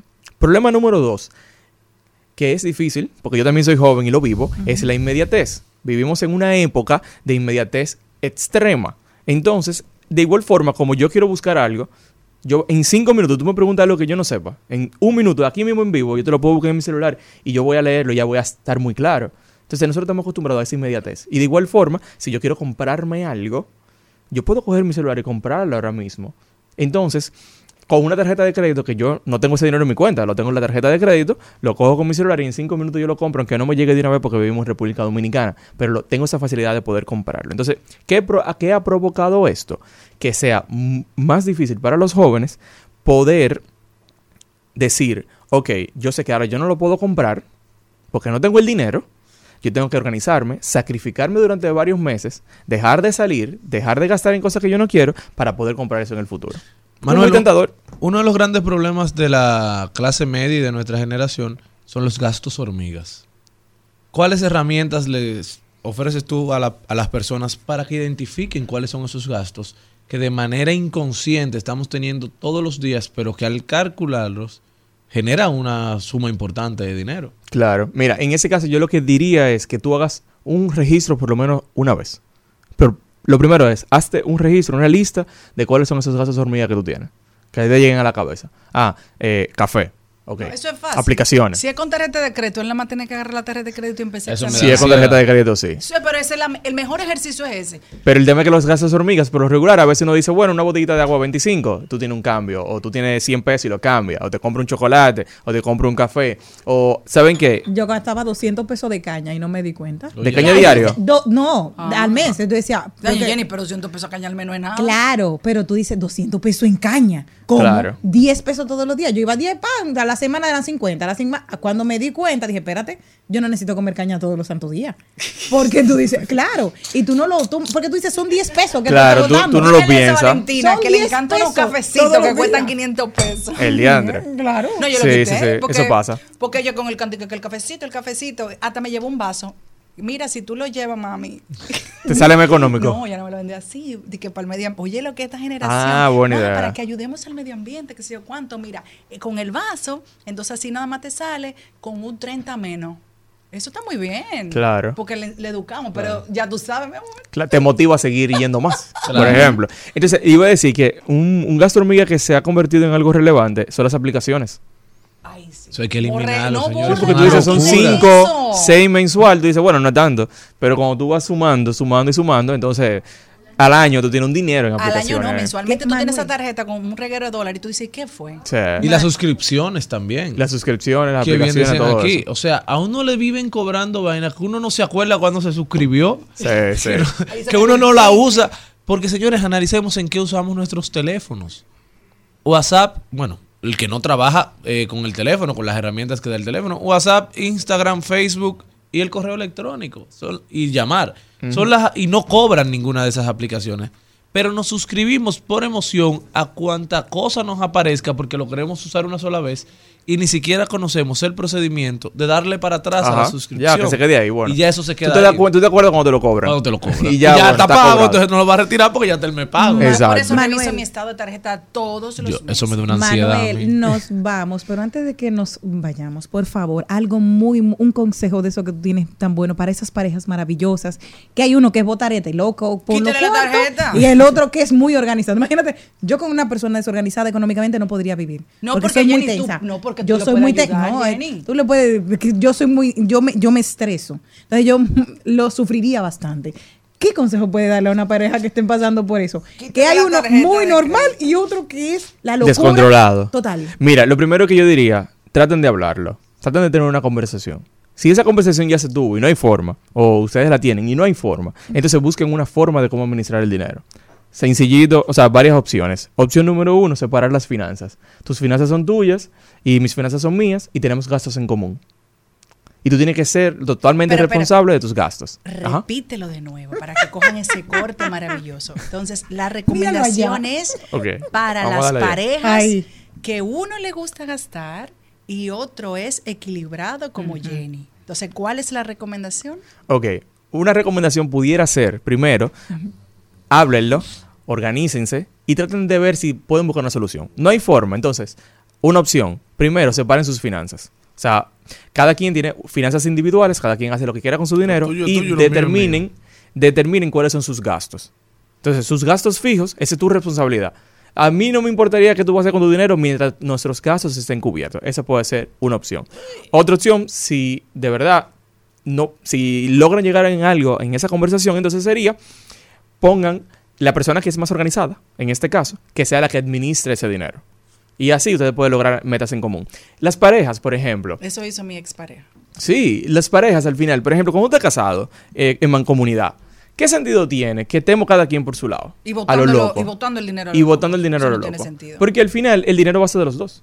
Que este, Si este- nos separamos, entonces el dinero va a ser de los Es- dos es igual. que Yo le vi voy a este decir algo peor a abaniquito, ustedes. vi este abaniquito en forma de libélula y lo vi lindo para comprarlo. necesitamos uno de esos. Claro, No. es difícil. O sea, necesitamos una olla de presión, necesitamos cosas de la casa. Pero en ese caso, algo chulo que se puede hacer. Ah, mira, ok, tú te gusta comprar cosas. Porque hay gente que es así. ¿A qué- Cada quien qué- tiene sus qué cosas. adicto? ¿Qué Sí. adicto a ese clic de Amazon? 100%. Entonces, vamos a asignarte un presupuesto. Pa- pa' ¿Cuánto? chulería. 15 mil. Compra lo que tú quieras, nadie te va a juzgar. Es correcto. Dale para allá. ¿Y después qué vamos a hacer con toda esa cosa? No, no, no, no. Hay gente adicta a eso, es verdad. Definitivamente, señores, la clave es la planificación. Todo se puede hacer, todo se puede disfrutar, pero con orden. Muchísimas gracias a Manuel Vilches, asesor financiero y CEO de Números Verdes. ¿Dónde puede la gente... Bueno, Sí, sí, sí. El- ¿dónde puede la gente continuar esta conversación contigo, Manuel? Bueno, pueden seguirme a través de mi cuenta de Instagram, arroba Manuel Vilches, con B corta y doble Z. Y también los invito a que nos sigan en todas las plataformas de podcast y, bueno, nos pueden escuchar a través de todas las plataformas de podcast y nos pueden seguir también en Instagram y en YouTube como Números Verdes. Y ahí van a encontrar todo el contenido de los de, de podcast y lanzamos un episodio todos los miércoles. Dedíquenle 5 minutos, 10 minutos a sus finanzas personales. Muchísimas gracias, Manuel. Nosotros continuamos. Al mediodía, al mediodía, al mediodía con Mario y compañía. Trending, Topics. Al mediodía con Mariotti y compañía. Presentamos Trending Topics. Adán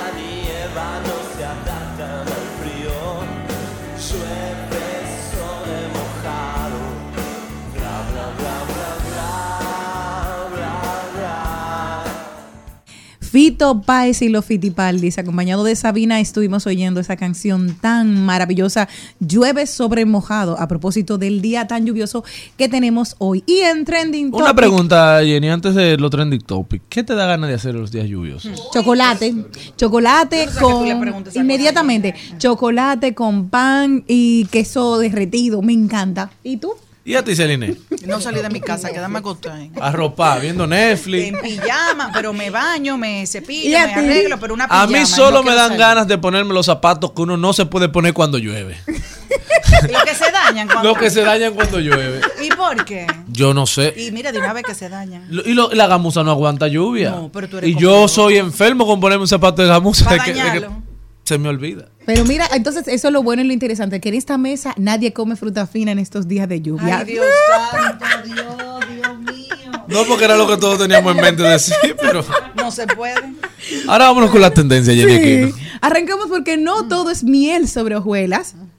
Y Karen Yaport es una de las tendencias. Karen Ah, Yaport, que no, va no, a salir. ¿Qué fue lo que tú dijiste primero? No todo es miel sobre hojuelas. Ah, ya, ya. Que es, eh, que a propósito de que la tendencia en Karen Yaport, que va a hablar de casados con, en caos, que es así el nuevo programa, de que sepan de que no es todo maravilloso dentro de una relación. Ella va a hablar de situaciones personales y de otra experiencia de otras personas. Se van a nutrir del público que puedan poner situaciones que se dan dentro de los matrimonios y estarán dando como ese tipo de consejos.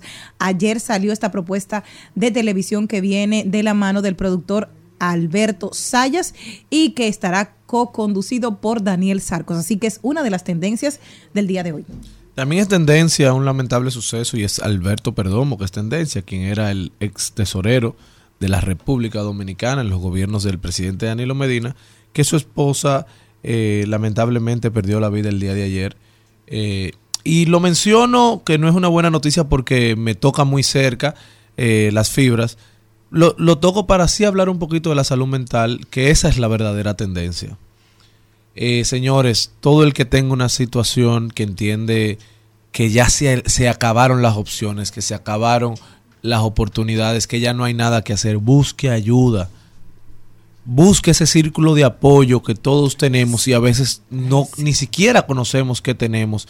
Llame a sus familiares, llame a sus amigos. No permita que la depresión sesgue su vida. Siempre hay una salida, siempre hay algo que hacer. Y hay mucha gente que se preocupa por usted, que en esos momentos de nublación mental usted no puede verlos, pero ellos están ahí más cerca de lo que usted se imagina. ¿Qué otra tendencia tenemos? Bueno, una tendencia y la número uno es la señora Elizabeth Silverio.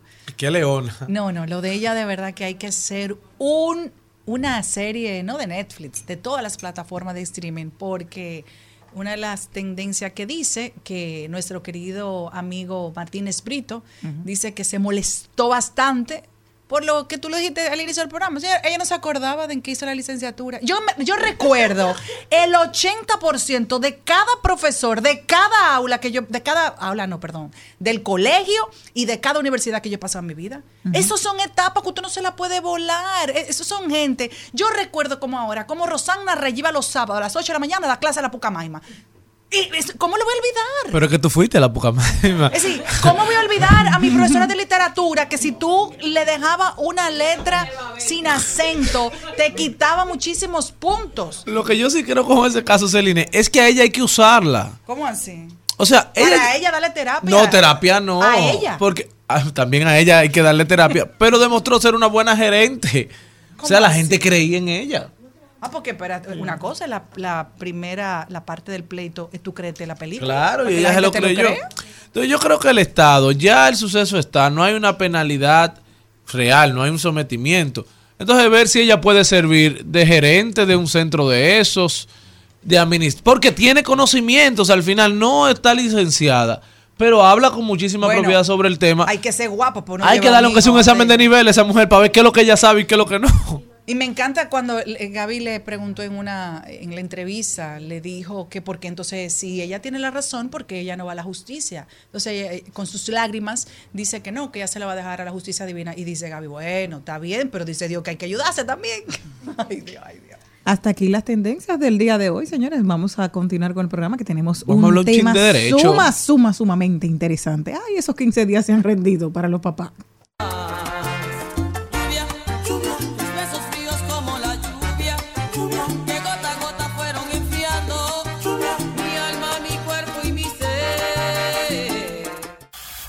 Presentamos en Al Mediodía con Mariotti y compañía.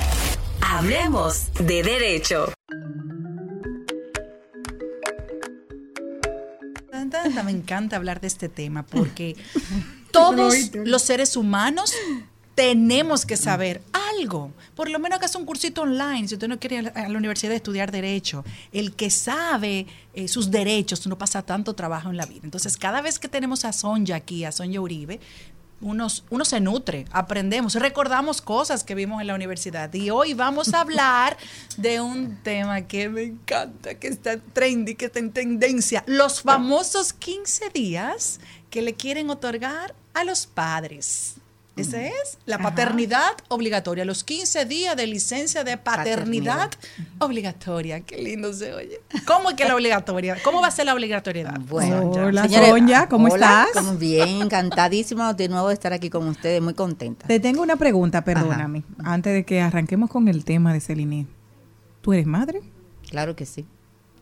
¿Tienes pareja o, o tuviste pareja? eh, No lo hizo- no lo hizo espérate, sola. espérate, No, espérate. no, no, Ahora actualmente, cuando actualmente, tenía los cuando niños, tuviste los niños tenía claro. pareja. Porque uno Sí. se deja a- Por favor, niño, ¿cuál pero- fue el comportamiento de tu pareja en ese momento?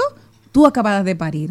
¿Te ayudó? Mm, No, lo ¿Estuvo que contigo? pasa, eh, bueno, lo que pasa es que tú sabes que A la verdad, tranquila. Sí, él me ayudó mucho. Él trabajaba bastante y cubría los gastos. Muy bien. Eh, bueno, realmente eh, eh, hubieron muchos conflictos porque es un tema que realmente eh, todos estamos cansados, la mujer está cansada, el hombre está cansado. Pero tú tuviste ayuda de verdad, no te preocupes. Pero tú no le ves la mirada, Jenny. En este país eso no sé. en- yo Bueno, no sé la generación de es que yo me llevo, bueno, vamos, vamos. Yo lo que le decía Mi ayer, generación tiene una paternidad mucho más que yo no positiva sé que la, la, anterior. la- la generación de ellos, de estos muchachitos de ahora, pero dos cosas. Ni la de nosotros no era así, y yo no me imagino a Ariel Adolfo cuando sea papá. Unos chulos se vuelven de sus hijos, tú lo verás. No, pero yo no veo a Adolfo de que quedándole eh, el biberón de madrugada, sea, muy- porque no le va del seno. Pero va a ser el biberón si es que el acta o lo que sea que haya en el biberón. No lo imagino. Pero qué bueno porque tenemos una abogada que va a darnos esa mirada, pero yo quería saber su experiencia como mamá porque ya puede hablar con base. Ahora sí, Sonia, arranca y dime, cuéntame. Vamos a empezar, señora, vamos a empezar. ¿Qué es lo que tenemos? Lo que nosotros tenemos ahora es un código laboral que fue promulgado en el año 1992, que se establece una serie de, de situaciones especiales eh, eh, que dan lugar a ciertas licencias. Y una de esas licencias precisamente es el tema de la maternidad y de la paternidad. En el artículo 54, que es uno de los artículos que se quiere modificar, se establece que la licencia por paternidad es solamente de dos días. Entonces, ¿qué es lo que se ha establecido? Eh, a raíz de que en el año 2010 nuestro derecho fue constitucionalizado, y donde se que han creado una serie de, preceptos jurídicos, como es la igualdad entre el hombre y la mujer, los derechos de la mujer, eh, la, equiparar eh, las obligaciones, pues eso también ha dado lugar a que inclusive en una, eh, no, yo no quiero decir una copia, pero en una, imitando lo que es el derecho comparado, países como España, como, como Colombia, que se han establecido realmente la licencia por paternidad durante mucho más días que lo que nosotros tenemos, eh, eh, ha dado lugar a que se presenten, no una, porque hay una confusión con eso, son varias iniciativas legislativas que hay, una que está cursando en la Cámara de Diputados. Ahí se acusó que- hasta de plagio.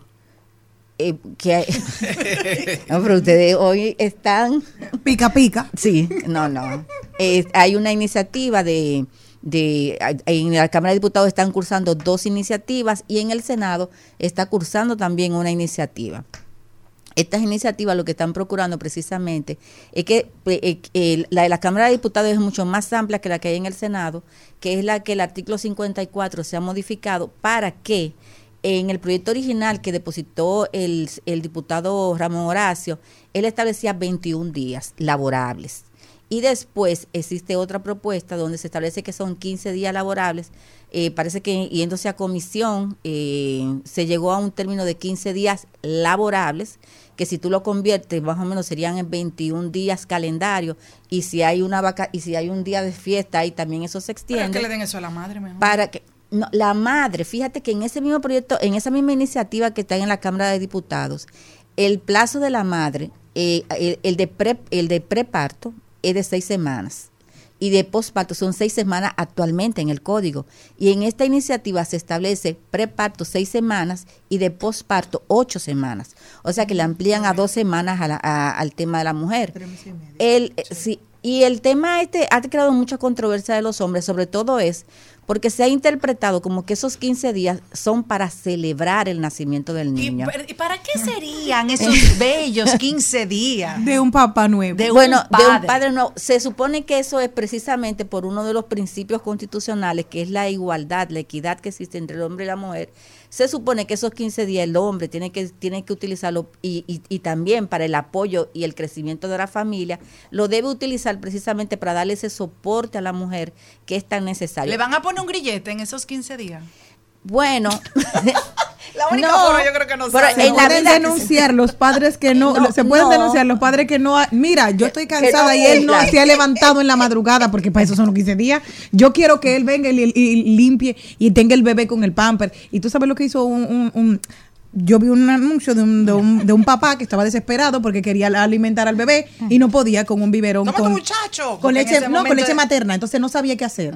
El bebé no, no quería nunca estar con él. Entonces le dijo, vamos a hacer algo, dame una ropa tuya. Y él se puso un poloche de, su, de, la, de la madre y le Qué daba la el tetero. El niño quedó tranquilo porque olía a su mamá. Entonces, hay métodos que si quieren ayudar, lo pueden hacer. Sí. pero hay muchos que de El verdad los 15 ayudaba días... mucho, pero de día.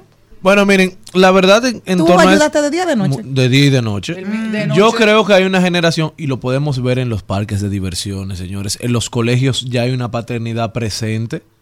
En los supermercados ya se ven los, su papá con Mi su amor, muchacho. estamos hablando de los 15 días de paternidad. Pero que los 15 días son necesarios, son necesarios. O sea, ¿Qué usted tú no... en esos 15 días? Lo que hice porque tenía la posibilidad de tomarlos, estar con mi muchacho, disfrutar a mi hijo, ayudar a mi esposa.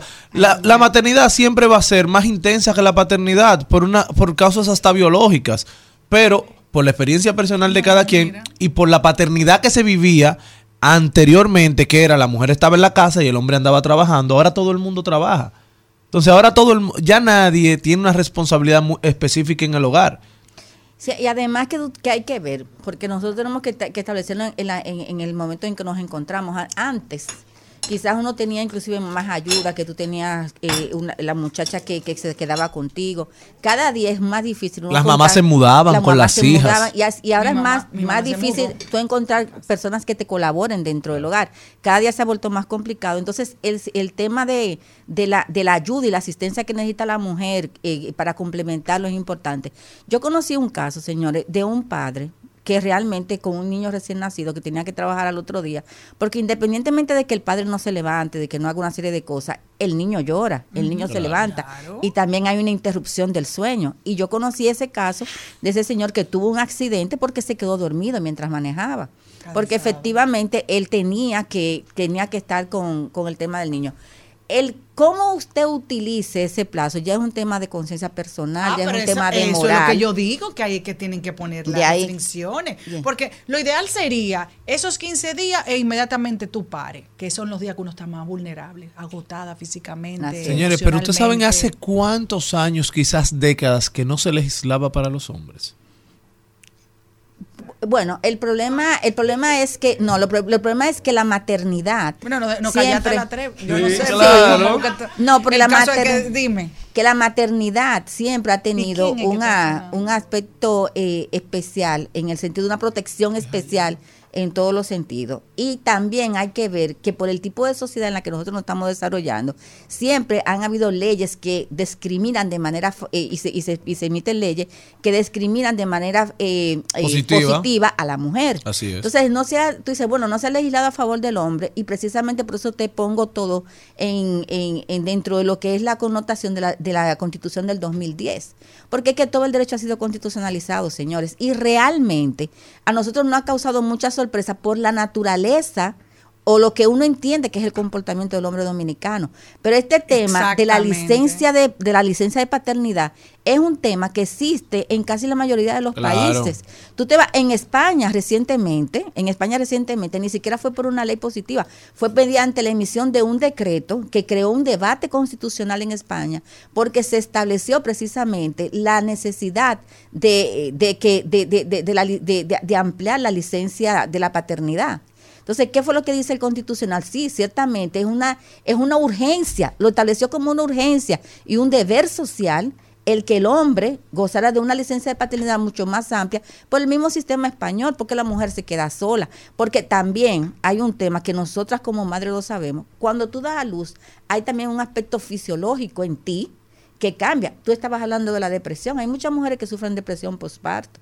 Y eso se va incrementando en la medida en que no se, se siente sola, no se siente Claro. ayudada, no se siente asistida. Pero también está el que cuando tú das a luz natural o mediante una cesárea, tú también necesitas una ayuda. E imagínate, lo ideal sería que lo ideal sería que tú tuvieras tu mamá o tuviera una nana al lado o tuviera una persona que te asista. Pero ¿qué porcentaje de los hogares dominicanos tienen esa posibilidad? Otra pregunta. Eh, ¿Va a haber un límite para los hombres y esa famosa licencia de paternidad? Claro que sí, es Espérate, importantísimo. no, mira, eh, me encanta. Claro, porque que hay hombres que tienen 10 muchachos. Entonces van a quebrar esa empresa. Que me digan como que lo, porque tú dices que, ay, que los hombres. Pero es que el Y relato hay tiene mujeres que, tienen como hombre. 5 y 6. Eso no es verdad. pero- Pero, en las la- estadísticas son muchos, eh, y llaman en esta época de las mujeres que tienen cinco hijos. Es, es- es más difícil, hasta biológicamente. Pero ustedes no, hay hombres que tienen eh, muchachitos por allí. Entonces, a nivel económico, señor, el dueño de una empresa, ¿qué es lo que uno va a hacer? Bueno, porque mira que eh, eh, es bien importante tu pregunta, porque eso fue lo que una de las cosas que más debate eh, generó. ¿A quién es que le corresponde esa partida? ¿En qué momento que se le va a dar? No, ¿en qué momento que se le va a dar? Porque no es, es una licencia de paternidad, pero no es por cada hijo que tú tengas. Es por el Ah. hijo que tú tengas con la esposa o la compañera que tú tengas declarado dentro Pero de eso la es discriminatorio Ah, totalmente. Ah, no pegue, no, no Pero el, hijo que tú tienes con cualquier mujer es hijo tuyo. No, no, no, pero es que espérate, mi amor. Eh, la licencia La es para licencia. que cuides al bebé, no es para Por que tú te eso. vayas de vacaciones. No, pero es que eh, es que tiene que haber un límite, porque realmente recuerda que también eh, eh, que eh, lo que la establece la Constitución, ¿cuál es el fundamento de la, de la familia? La el fundamento de la familia es el hogar, es el, es el matrimonio Claro. o la unión de hecho. Entonces, no es que tú eh, hayas tenido un hijo fuera de lo que es el ámbito familiar, fuera de lo que es tu matrimonio, y tú vas a ir a pedir una licencia por ese niño. No. El, el la iniciativa presentada tanto en el Senado como en la Cámara de Diputados es muy clara en relación a que el- la, la licencia le corresponde qué, eh, para el nacimiento de la esposa o compañera de hecho que esté declarada dentro de la empresa. Pero una pregunta, entonces no resulta eso contradictorio e inconstitucional con la misma constitución que dice que todos los hijos son iguales ante la ley. Sí, pero son 15 Pero- días que tú vas a pedirle a un empresario. Ah, entonces si es con un amante te tocan tres, si es con tu esposa te tocan Mi amor, 15. Lo, que, lo que pasa es, lo que me imagino que es lo que quiere decir Sonja, porque no sé todos los detalles, pero tengo muchas. eh, mira, que me encantaría que me hubiesen dado 15 días para que me ayudara el marido obligatoriamente. Pero si yo estoy casada con un hombre X, yo, él tiene un hijo en la calle y vive conmigo. Entonces esos días se va a mudar para la casa de la otra. Va conmigo. todos los días.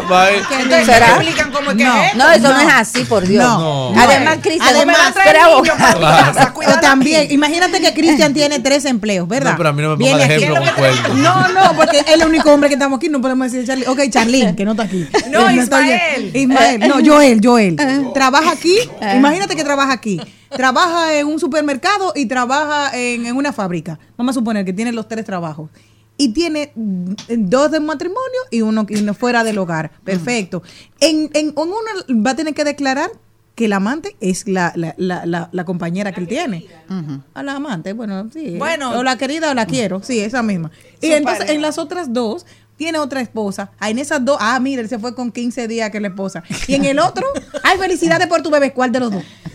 Y los que trabajan en el interior, que No, tienen no, aquí, no, no, no. allí, acá. Y los militares. No, Ay, nosotros los somos- militares. Y los militares. Le van a los 15 días a los militares. Ay, ay, ay, ay. Nosotros somos abogados y nosotros sabemos que hay una, hay una situación que son generadoras de derechos. Por ejemplo, ¿qué es lo que te dice la ley? ¿Qué es lo que genera un derecho?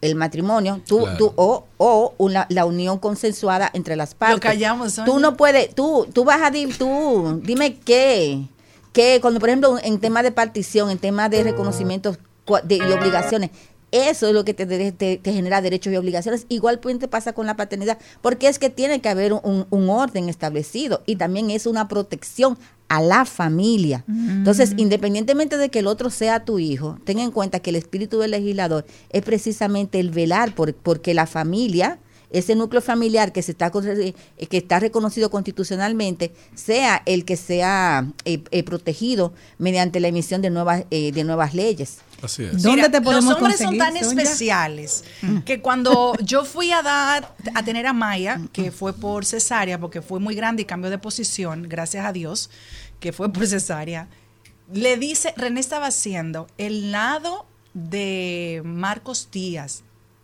Y René le dijo al doctor, uno de sonado, que es yo, de todo lo que él hizo, que le iban a grabar una producción. Y ese día, él dice el, el médico, bueno, vamos a la cesárea mañana. Le dice el, eh, René, no pues otro día, que ese día yo tengo como un compromiso.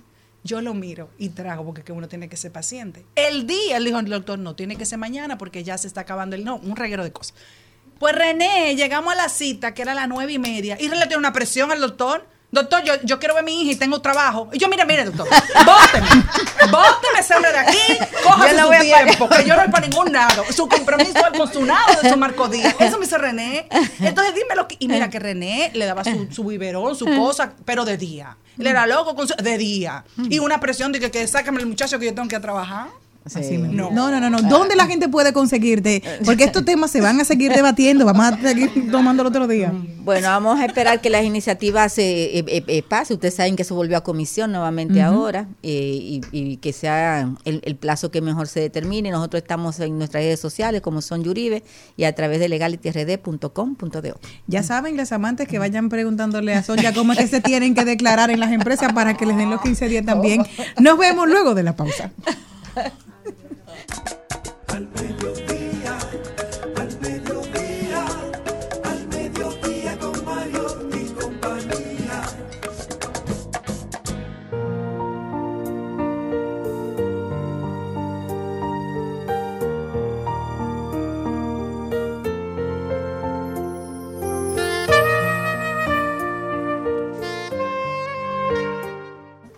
Y ahora sí llegó el momento, señores, de activar, de prender, de encender ese botón del alma. Vamos a, a echarle algo al alma, que todo no sea banal, que todo no sea por arribita. Por eso traemos con ustedes a doña Angelita García de Vargas, la mujer que enciende nuestros corazones y nos pone a reflexionar en un mundo que anda tan distorsionado. Doña Angelita, ¿cómo está?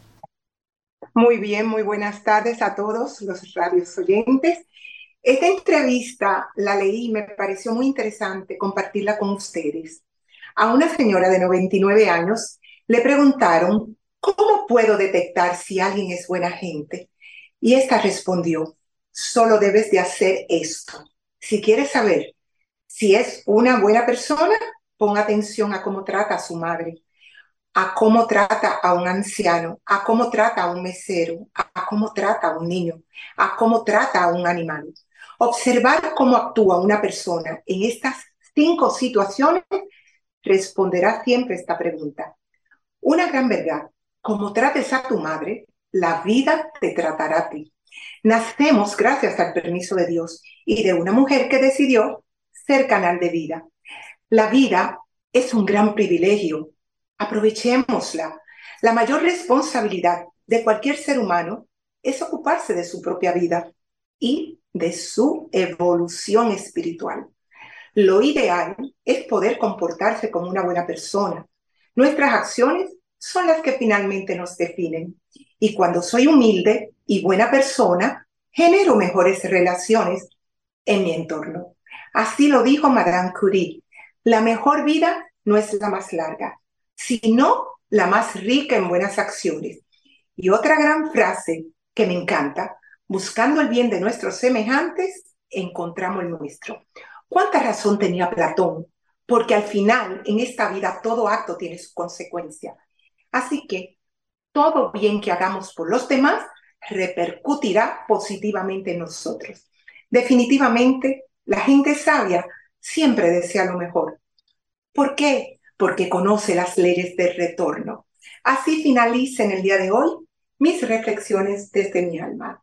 Desde mi amor, Angelita García de Vargas. Así es, doña Angelita, qué bueno eh, la reflexión de que no es eh, los grandes tiempos, sino pequeños momentos y hay que ver qué hacemos en ellos, en momentos de verdadera compenetración, momentos de verdadera solidaridad, que son los que forman al final la gran historia de cada uno de nosotros. Señores, hasta aquí las reflexiones desde mi alma con doña Angelita García de Valgas. Al mediodía, al mediodía, al mediodía con Mario y compañía. Presentamos 2020. 2020. Salud y bienestar. En Al Mediodía. Con Mariotti y compañía. Y nosotros tenemos el placer de recibir nueva vez a la doctora Marcia Castillo, neuróloga, una mujer impresionante, que yo me declaré su fan número 5 la otra vez que estuvo aquí en el programa y hoy porque nadie pide ese número. Todo el mundo quiere ser el primero, a mí me da igual. El mío, mi número es el 5, es el que yo quiero ser. Yo soy su fan número 5. Entonces, hoy en qué vamos a hablar hoy? La pseudología fantástica o mitomanía, a propósito del caso de Elizabeth Silverio, la neurocientífica. Muy buenas tardes, doctora. ¿Cómo está usted? Buenas tardes. Eh, bueno, no es directamente a propósito del caso, sino a propósito de la patología. Que, que venga y, le, y tal vez caiga como horna al zapato, bueno. Eh, eh, primero saber que, que mitomanía es una, mm, una condición que puede verse enquistada en otras situaciones, no necesariamente en la pseudología fantástica, y lo iremos viendo en el curso de, de- de la disertación. La mitomanía no es más que la mentira compulsiva. De hecho, se ve asociado a algunos trastornos de personalidad, por ejemplo, los narcisistas, los trastornos limítrofes de personalidad.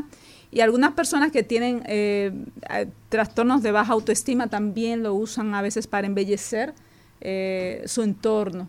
Entonces, la mitomanía puede verse de manera compulsiva, pero también de manera impulsiva. Los que son mitómanos compulsivos tienen, como su nombre lo dice, una necesidad compulsiva de mentir. Y los que son impulsivos tienen eh, esa, mienten porque están eh, a veces en un escenario que mentir es la salida. Aquellos que mienten de manera compulsiva tienen una recreación. Eh, de hecho, se cree que hay una, un aumento en algunos neurotransmisores, eh, eh, como la dopamina, hay un aumento de la densidad de la sustancia blanca, se habla de un aspecto neurobiológico eh, y ya sabemos que el ser humano es un ente biopsicosocial. Entonces, en el aspecto de la mitomanía, saber que las- el- la diferencia entre la pseudología fantástica es que la pseudología fantástica es una entidad clínica. O sea, la- En cristiano, doctora. Para, para, para platanar. Exacto, por La favor. pseudología fantástica no es un concepto nuevo, fue descrito en, los, en los finales del, del siglo XVIII por Anton de Bruck, un psicólogo psiquiatra alemán, y él lo definía como personas que tenían gestos grandilocuentes, palabras grandilocuentes, un, per- una- un pensamiento, eran muy inteligentes, eh, generalmente con, con unas eh, eh, IQ bastante altos y que se- tenían una, una tendencia a, a engañar a los demás porque eran muy, muy eh, eh, Habilidosos. eh, habilidosos, tenían habilidades eh, eh, altas para, para generar empatía hacia los demás, carismáticos sería la palabra, tenían carismas y por eso confundían. De hecho, eh, hubo un caso muy famoso de una persona que se hizo pasar 15 años por la ONU, eh, en la ONU como investigador. ¿Cómo va a ser? Sí, y fue diagnosticado con pseudología fantástica. De hecho, yo creo que el Digo, caso... doctora, en mi partido nosotros tenemos gente que se ha hecho pasar durante 20 años siendo miembro y se va un día. Bueno, mira, eh, esto parece raro, pero yo creo que uno de los personajes en la literatura que, que, que revela con mayor claridad esto es Mr. Ripley. Cuando tú lees Mr. Ripley, la- no, no toda la saga, sino el talento de Mr. Ripley, de, de Patricia Highsmith, hay un, a mí me pareció, yo me estaba riendo porque recordé cuando leí ese libro, la- El talento de Mr. Ripley, que fue llevado a película, si mal no recuerdo. Eh, hay una escena donde él llora amargamente por la muerte del amigo y él fue que lo mató.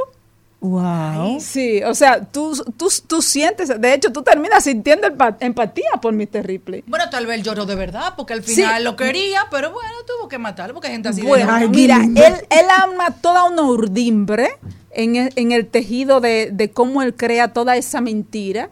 Eh, y claro, está lo que el hecho de que los- la persona que tiene esto se lo cree. Y en el caso de, de Jenna Saibar también pasó con los... Yo, yo no lo, yo no lo recu- yo no lo recuerdo bien, pero una de las características Él ayudó a buscar el una de las, ca- de las características de estas personas es que se creen sus mentiras. O sea, fabulan. Es una enfermedad. Es una enfermedad, O sea, que claro. no termina ni siendo una, mer- una mentira, es su verdad ya, porque se la creen. Es su verdad. Por eso hay que hacer la distinción entre otras entidades. Por ejemplo, no es lo mismo un trastorno facticio, que son personas que dicen una mentira para lograr algo. O sea, por ejemplo, las personas que hacen eso para una pensión, para tener, por ejemplo, tenemos el caso de las personas que hacen el, el- lo que se llama el síndrome de Munchausen. Eh, son personas que le hacen daño o pueden hacerle un daño físico, moral a un niño para llamar la atención de un- del marido. Lo pongo así. Wow. O, van a los... eso. Sí, el síndrome de Munchausen, Sí. que es otro caso eh, muy emblemático porque es la historia del varón de Munchausen. No me quiero desviar porque tal vez saque, lo saque del, del hilo conductor de la conversación.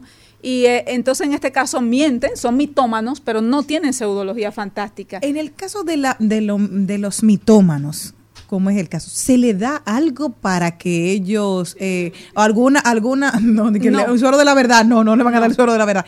¿Tienen alguna, alguna medicación para bajar esto, para controlarlos? Porque, como dicen, lo peor de la mentira que ellos tienen, que como dice Cristian, es su propia verdad. No, hay que hacer un trabajo arduo de terapia cognitivo-conductual porque no se medican, excepto en el caso de que venga por, por eso vamos a la parte patológica, la- también puede ser por lesiones eh, neurológicas. Por ejemplo, se ha visto en enfermedades neurodegenerativas que personas desarrollan esto, esta pseudología fantástica, y ya ahí se trata la patología.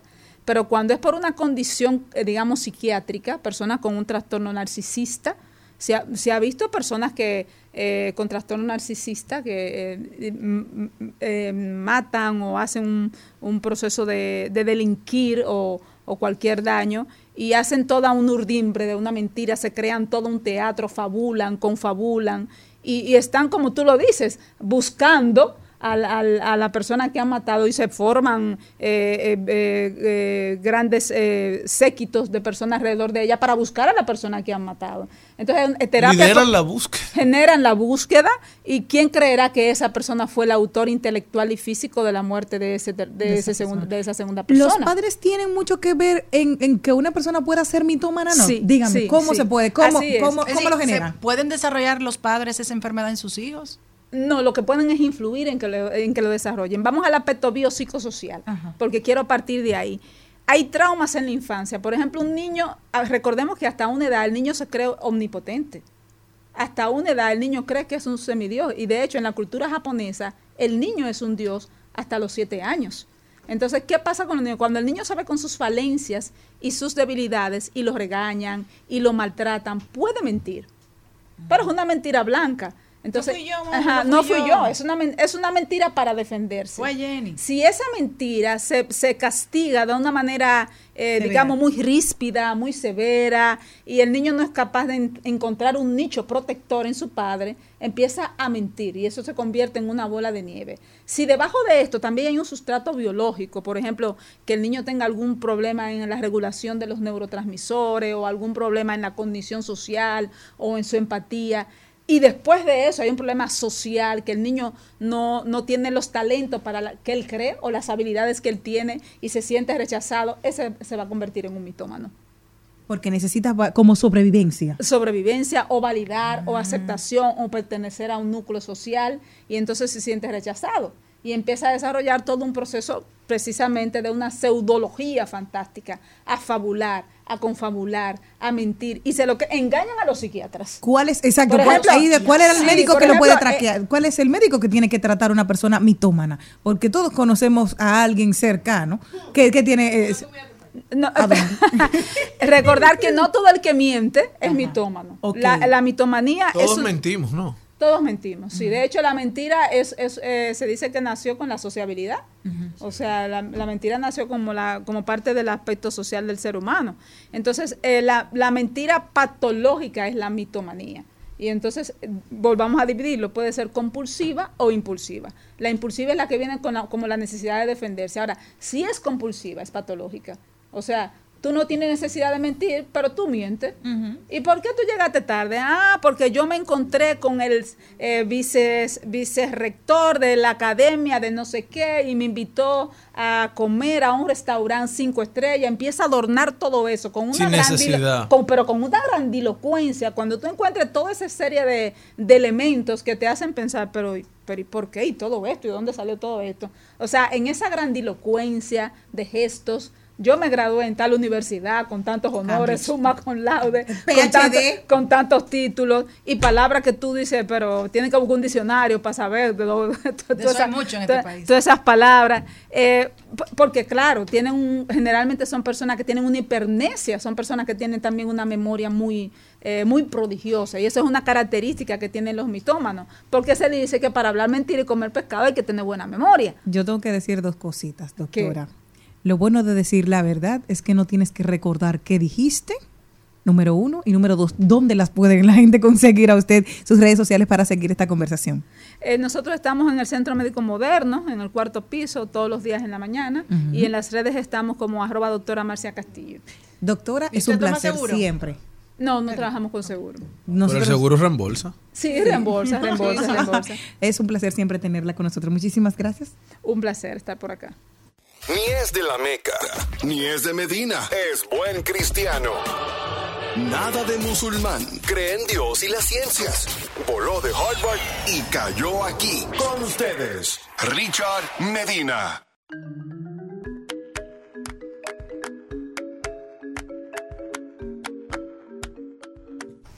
Y para cerrar este programa tenemos un invitado. Bueno, no es un invitado, es parte de los talentos de este programa, pero es un talento de lujo.